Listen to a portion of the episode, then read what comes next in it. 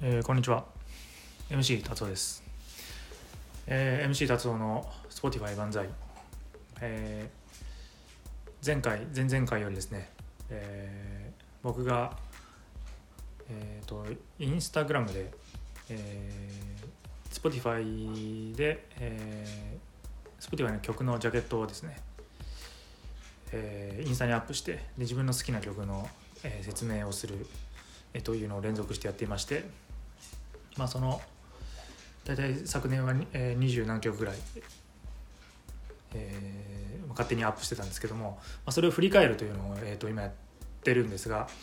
えー思いのほか、えー時間がかかっておりまして、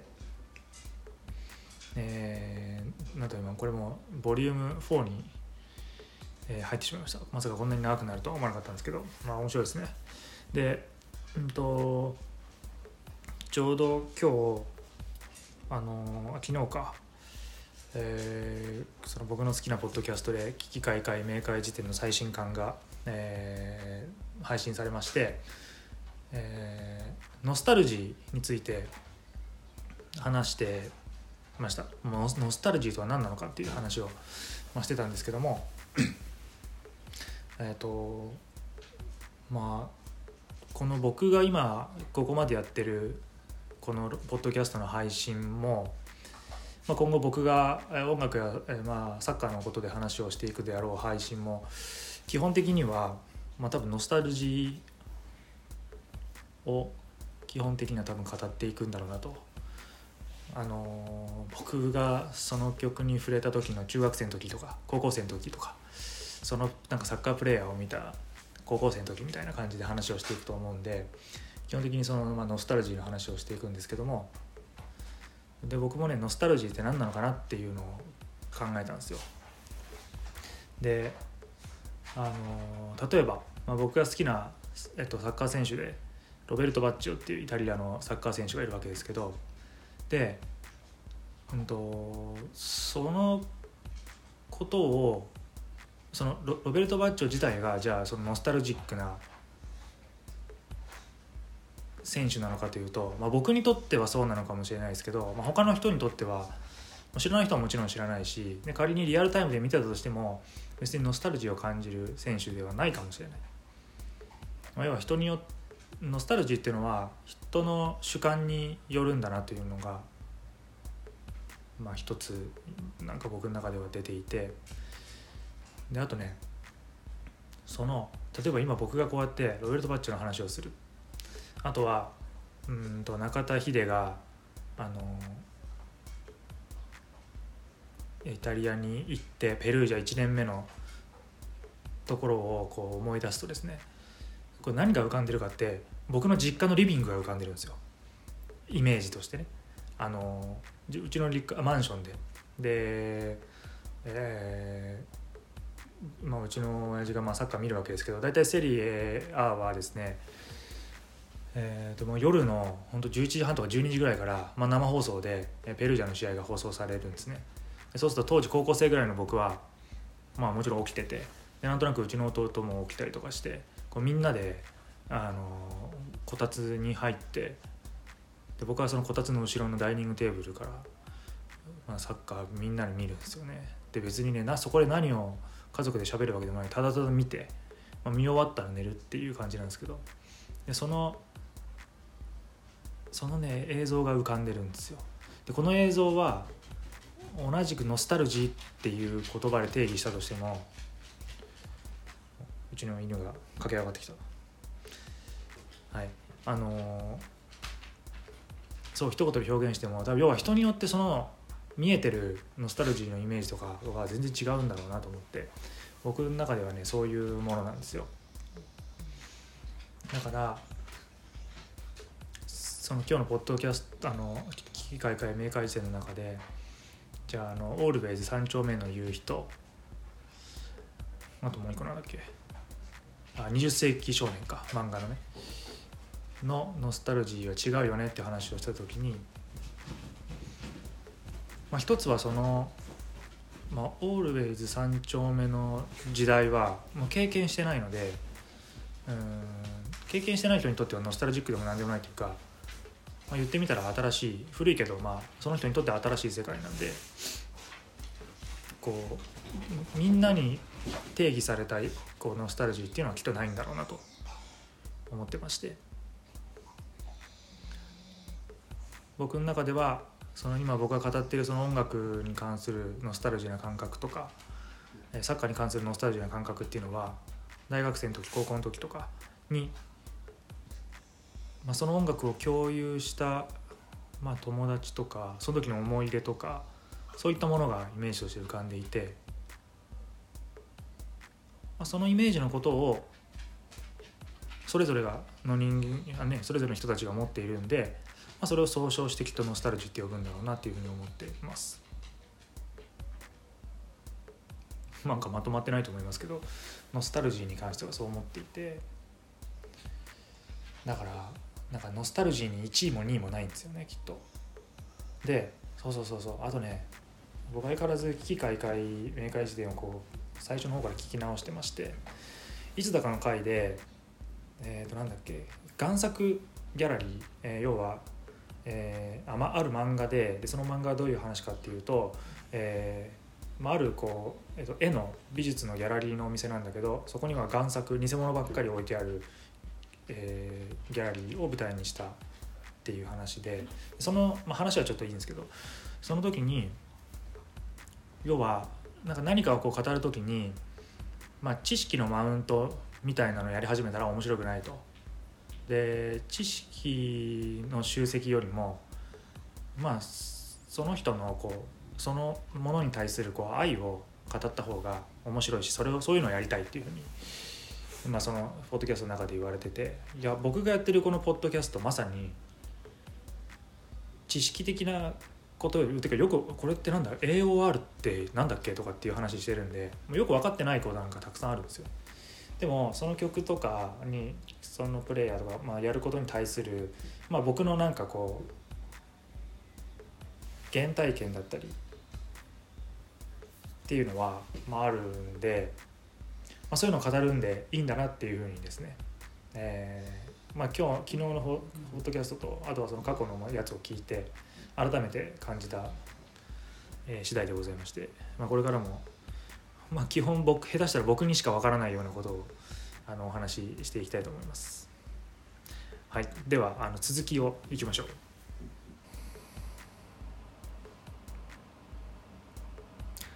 はい、えー、だいぶ2000、えー、MC 達夫の Spotify 万歳。2020もだいぶ進んできましてあと何曲くらいなんだろう。これは9月ぐらいに上げた曲でトムトムクラブ。ジーニアス・オブ・ラブこれとかさもう別に思い入れ特にないんですけどこれジーニアス・オブ・ラブって言われてもトムトムクラブって言われてもピンとくる人いないと思うんですよね。相当好きじゃないと。唯一だよ。僕のこれ流し車に流してた時にあの玲子の友達の夫婦が来てその旦那が音楽やってて「おトムトムクラブですよね」とかって言ったのは「あそうなんだ」って感じだったけど。あのこの曲ね、まあ、なんとなく90年代なのかなこれ。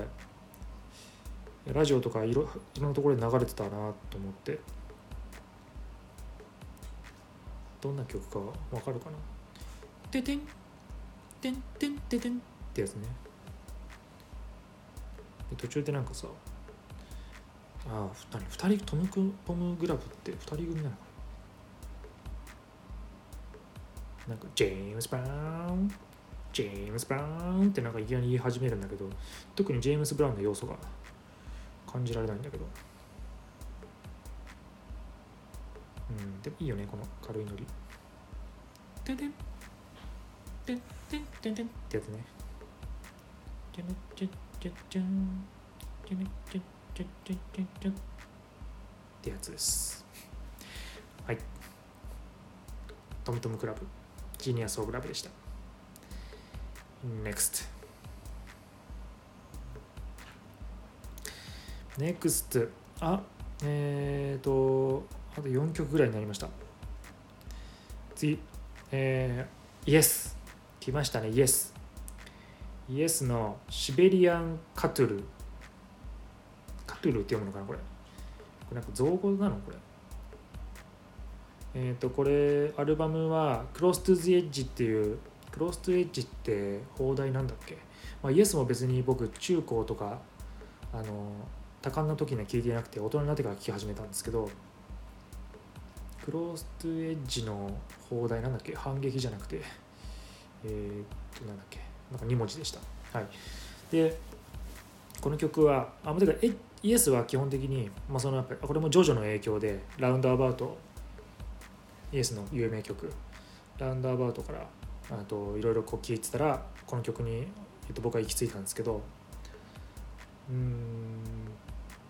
いわゆる A メロ B メロサビで1番2番繰り返してブリッジ聴かせてギターソロ途中でどっか入って最後もう一回サビみたいな王道のこう曲の書き方ではなくてなんかクラシックの曲みたいにオーケストラの曲みたいになんかこの曲も何分なんだっけ、えっと、8分ぐらいあるんですよ。で結構曲が長くてで最初のイントロから次のリフでこう展開していくんだけどなんかその一定のこうさっき言ったようなこう一定のパターンっていうのがなくてだからねそういうのを多分僕がうんと学生の頃とかはちょっとあんまり分からなくてダラダラやってる感じもあったし展開とかもよく分かんなくて構成も分かんなくてあんまり聞いてこなかったですけど今はまあそれが心地いいって感じじゃないですけどまあでもそのやっぱギターのリフの入れ方とかねやっぱかっこいいですね。そうそうそうそう。そうななんでかっこいいと思うんだろう。まあ AS って70年代ぐらいのバンドでやっぱこの年代特有のこうあのギターの音ってあるあるじゃないですか。空気感というか、うん、なんかベースのね鳴りも結構ねビンビンビンビンビン言っていてね。この曲かっこいいな。なんかあれなんだよね。うその歌もさ基本的にあのハモリ入れてこうコーラスみたいな感じで。うんこう展開とか秀逸だな。シベリアンカトル。なんか途中の、うん、途中のなんかなんつったらいいんだろうこの良さ。ちょっと聞いてみてください。はい、シベリアンガトル。イエス。でした。えー、NEXT、えー、レディオヘッドプラネットテレックスえー、とレディオヘッドはですねまあ僕高校の時にまあよく聴いてたバンドでまあ結構かなりまあ好きなバンドの一つですね。まあ、ブリットロックで90年代オアシスブラーレディオヘッドとかあとはザ・ヴァーヴとかいろいろこの世代のバンドってあったんですけど、まあ、中でも一番レディオヘッドが好きでで特にこの2枚目の、えー、アルバムが「ザ・ベンズ」っていうアルバムなんですけどこれはよく聴いてました高校の時に高校のバスケ部の子で東田典子ちゃんって子がいてなぜかその子のお姉さんがあの貸してくれたんですよねこのアルバムを。で結構アコギ中心の曲が多いんであの結構スッと入ってくる感じで、まあ、この「プラネット・テレックス」も好きだし「ハイアンド・ドライ」とか「ブラック・スター」とかあとなんだっけ「How Can You Be Sure」とかまあ、あの辺が結構いいですね。透明感のあるアルバムで基本的に、まあ、3枚目の OK コンピューターからどんどんどんどんもうザ・レディオヘッドみたいな感じになっていくんですけど、まあ、その前の透明感のあるギターロック UK ロックっていう感じのアルバムですね。でこれインスタにいろいろ書いたんですけどあの椎名林檎の「ここでキスして」と「プラネット・テレックス」の「イントロが似てるっていうのを、えー、ツイッターで見つけてですね。そんで確かに曲の感じ似てるなと思って聞いてたんですけどなんだろうなあのそれでですねあのザ・ベンズのジャケットこれインスタとかでも見てほしいんですけどなんかこう宇宙人みたいな何？なんか宇宙人みたいな人間の形した人がこうわーってしてるジャケなんですけどなんかねこっからはもう僕のこの妄想話であのー妄想話なんですけど多分ですねその人はこうなんだろうなこう宇宙でこうもう悟りを開いたですね、まあ、人類でもう何万光年先のこう宇宙船の中にですねもうあのままこう意識はあるけどもう体は動かないみたいなそんな状態の人なんですよあの人は。でですねあのーそんであの妄想だよここからはあの 椎名林檎が、まあ、地球からですね「まあ、ここでキスして」を、まあ、歌うわけですけど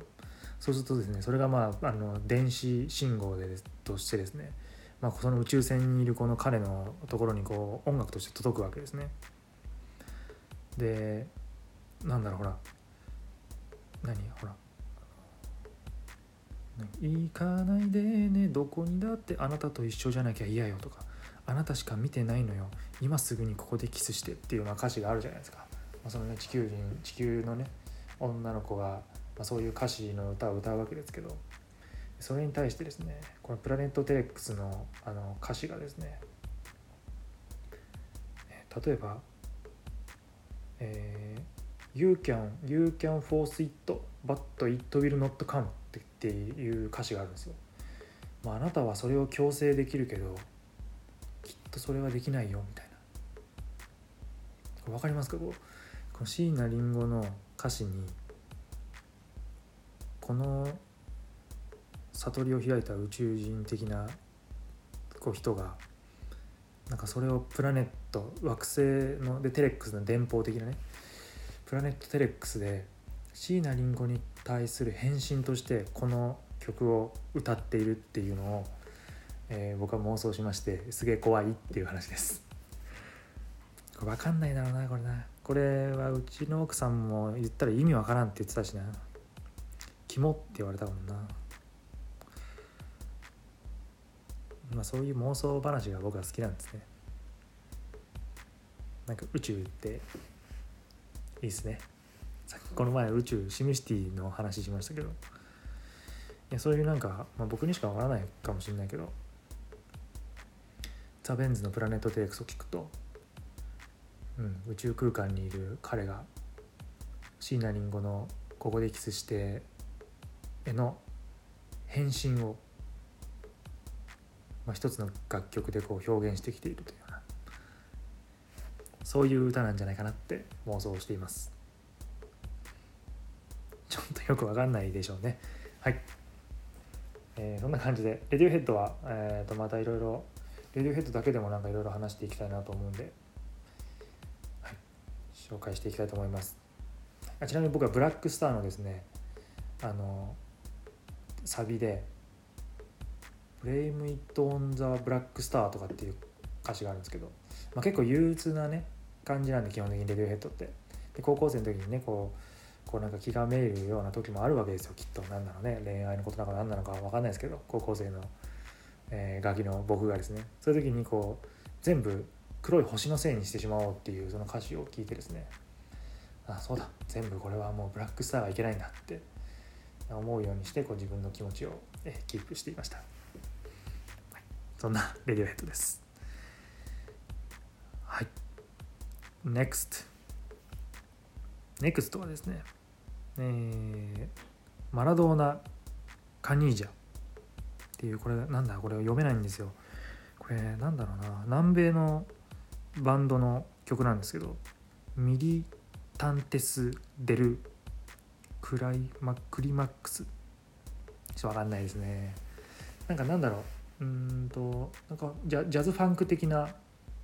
ことをやってる、まあ、バンドでたまたまこの「マラドーナ・カニージャ」っていう曲を見つけたんですけど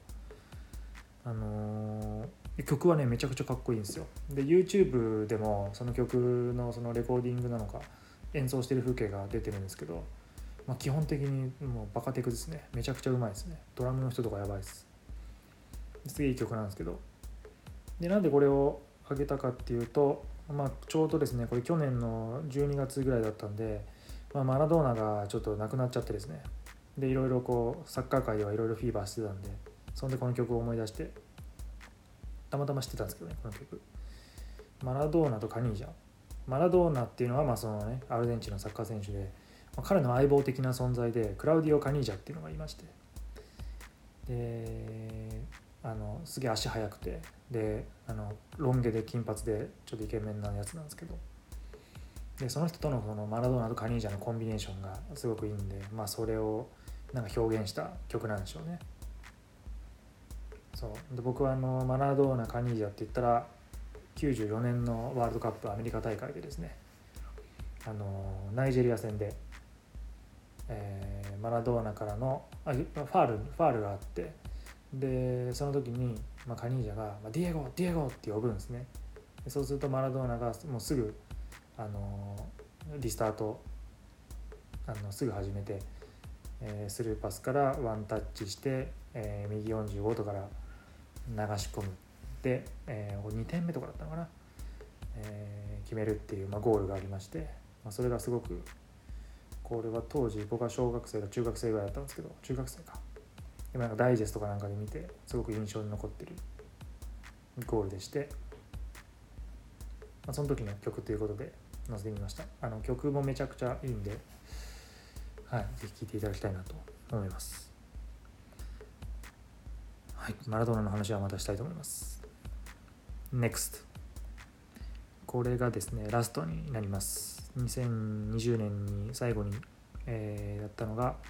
バンヘイレン。ドリームズ。バンヘイレンも今年この年去年か。エドワード・バンヘイレンね亡くなっちゃって。でこれインスタにも僕書いてるんですけど、まあ、バンヘイレンはですね、えー、高校生ぐらいの時にベスト版をえっ、ー、とか多分、えーと、借りて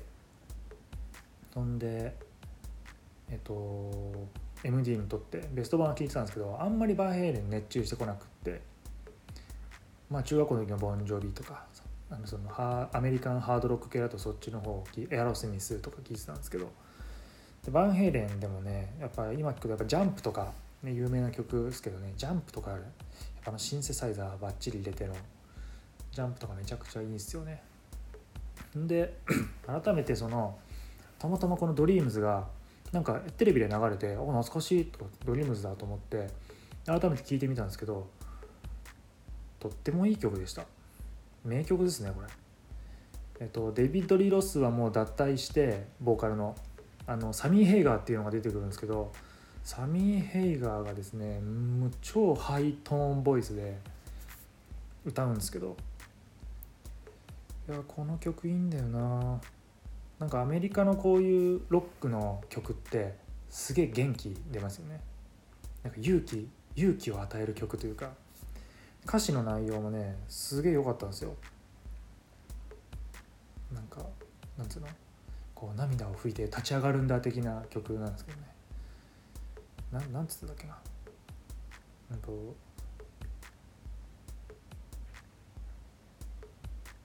あそうそう。僕らがいるこの世界では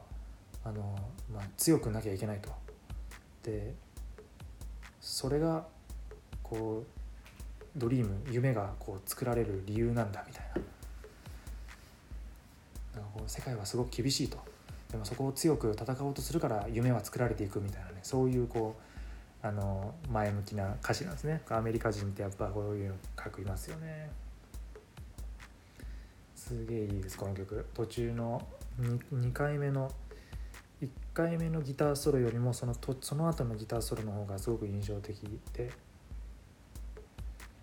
なんかあのピアノのこう「デンデンデンデンデンデンデンデン」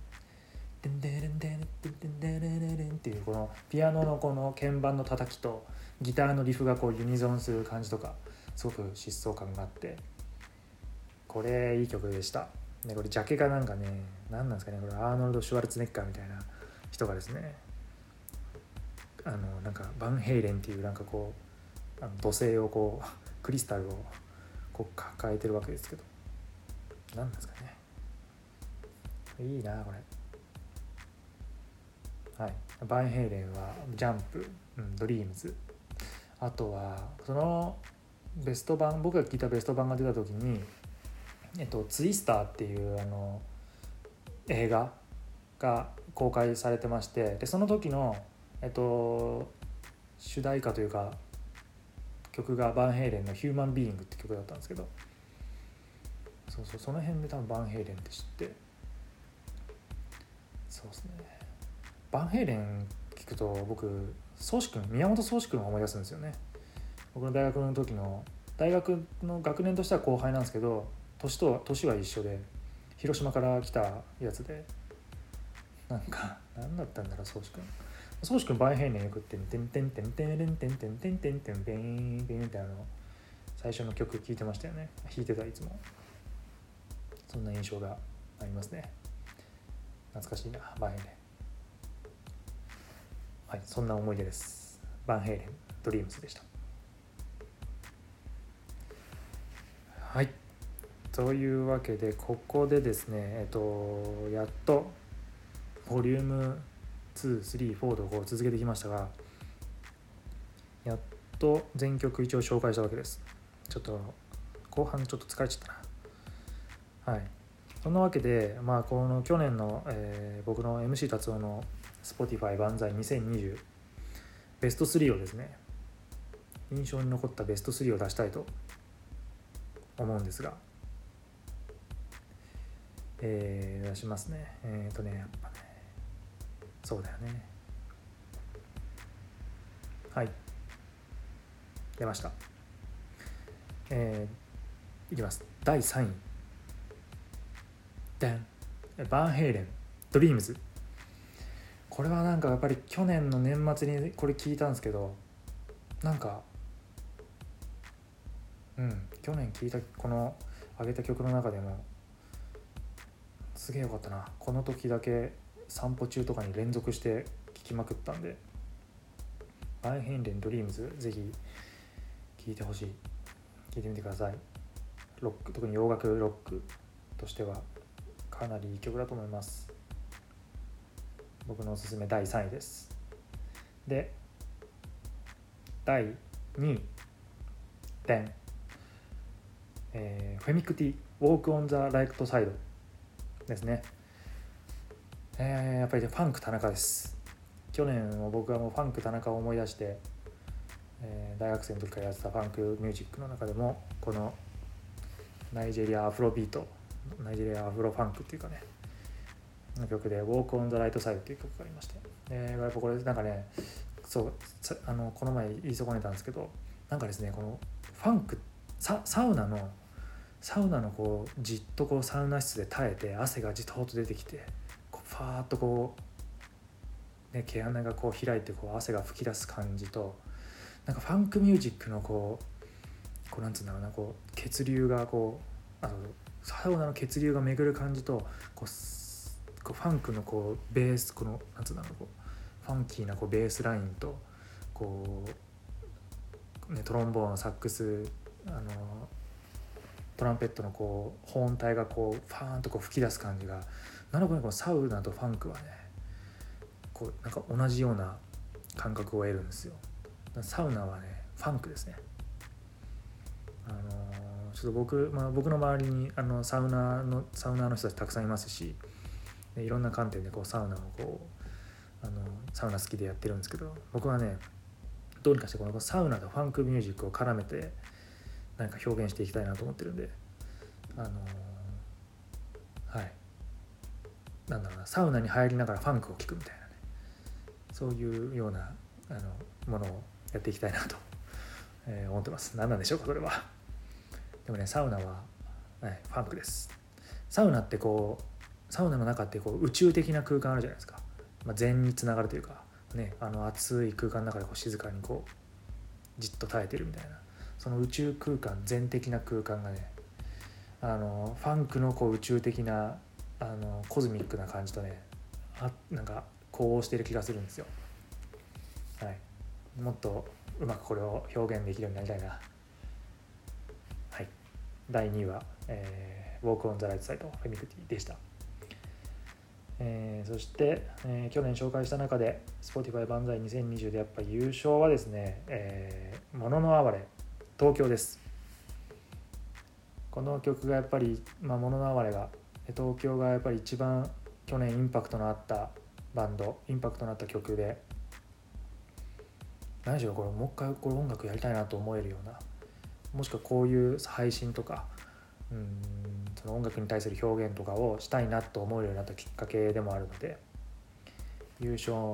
東京です。これはぜひあの聞いてみてください。もうすげえ散々喋ったんでね前回。あんまり話すのもあれですけどいいんだよな東京。物のあれ。カムカムカムカムもしもしカムカムもしもしみたいな。なんだっけあの歌とかね。カムカムしかも二度もかもか。あの歌とか。ゴーゴーライオンとか。あとなんだろうな。普通の人とか。糸育ちとか。いろいろあるんですけどね。あとあれじゃんね。もうなんつったってあの曲あの曲はそのうち紹介するけどあれすげえよ「もののあれ」のあのなんだっけあの歌。うんと「アイアオー」「アイアオーね」いや久々にその普通に曲聴いてプロモを見てミュージックビデオ見てむちゃくちゃ泣ける久しぶりに感動する曲だったなあれな。もうすぐ感動してんのかな？感動する曲だったなって俺この曲紹今回の曲紹介でも散々言ってきたけど「アイアオー」とかすごかったな。うーん。いい歌ですね。なんかあの途中のね常識非常識。だっけ？常識非常識。なんとかかんとかみたいな。ああそうこれね。これねそうなん最初の歌詞が「パパママ鉛筆。ブーブーひまわり」から入ってね。パパママ鉛筆。ブーブーひまわりだけじゃみんなわかんないですよきっと。でもそこからどんどんどんどんね言葉がね喋れるようになってくんですよ。生まれた子供が。あらこれいいな常識非常識必要以上の必要最低限のマナーモラルルールにがんじがらめ間違えちゃダメだってしかし新しくなきゃって言われて育って今になって。すげえな。はい「もののあわれ」は素晴らしいバンドです。今年もどっか行きたいなライブな。はいコロナ就職しないかな。収束。と思います。はい。えー以上、えー MC 達夫の Spotify 万歳2020の振り返りでした。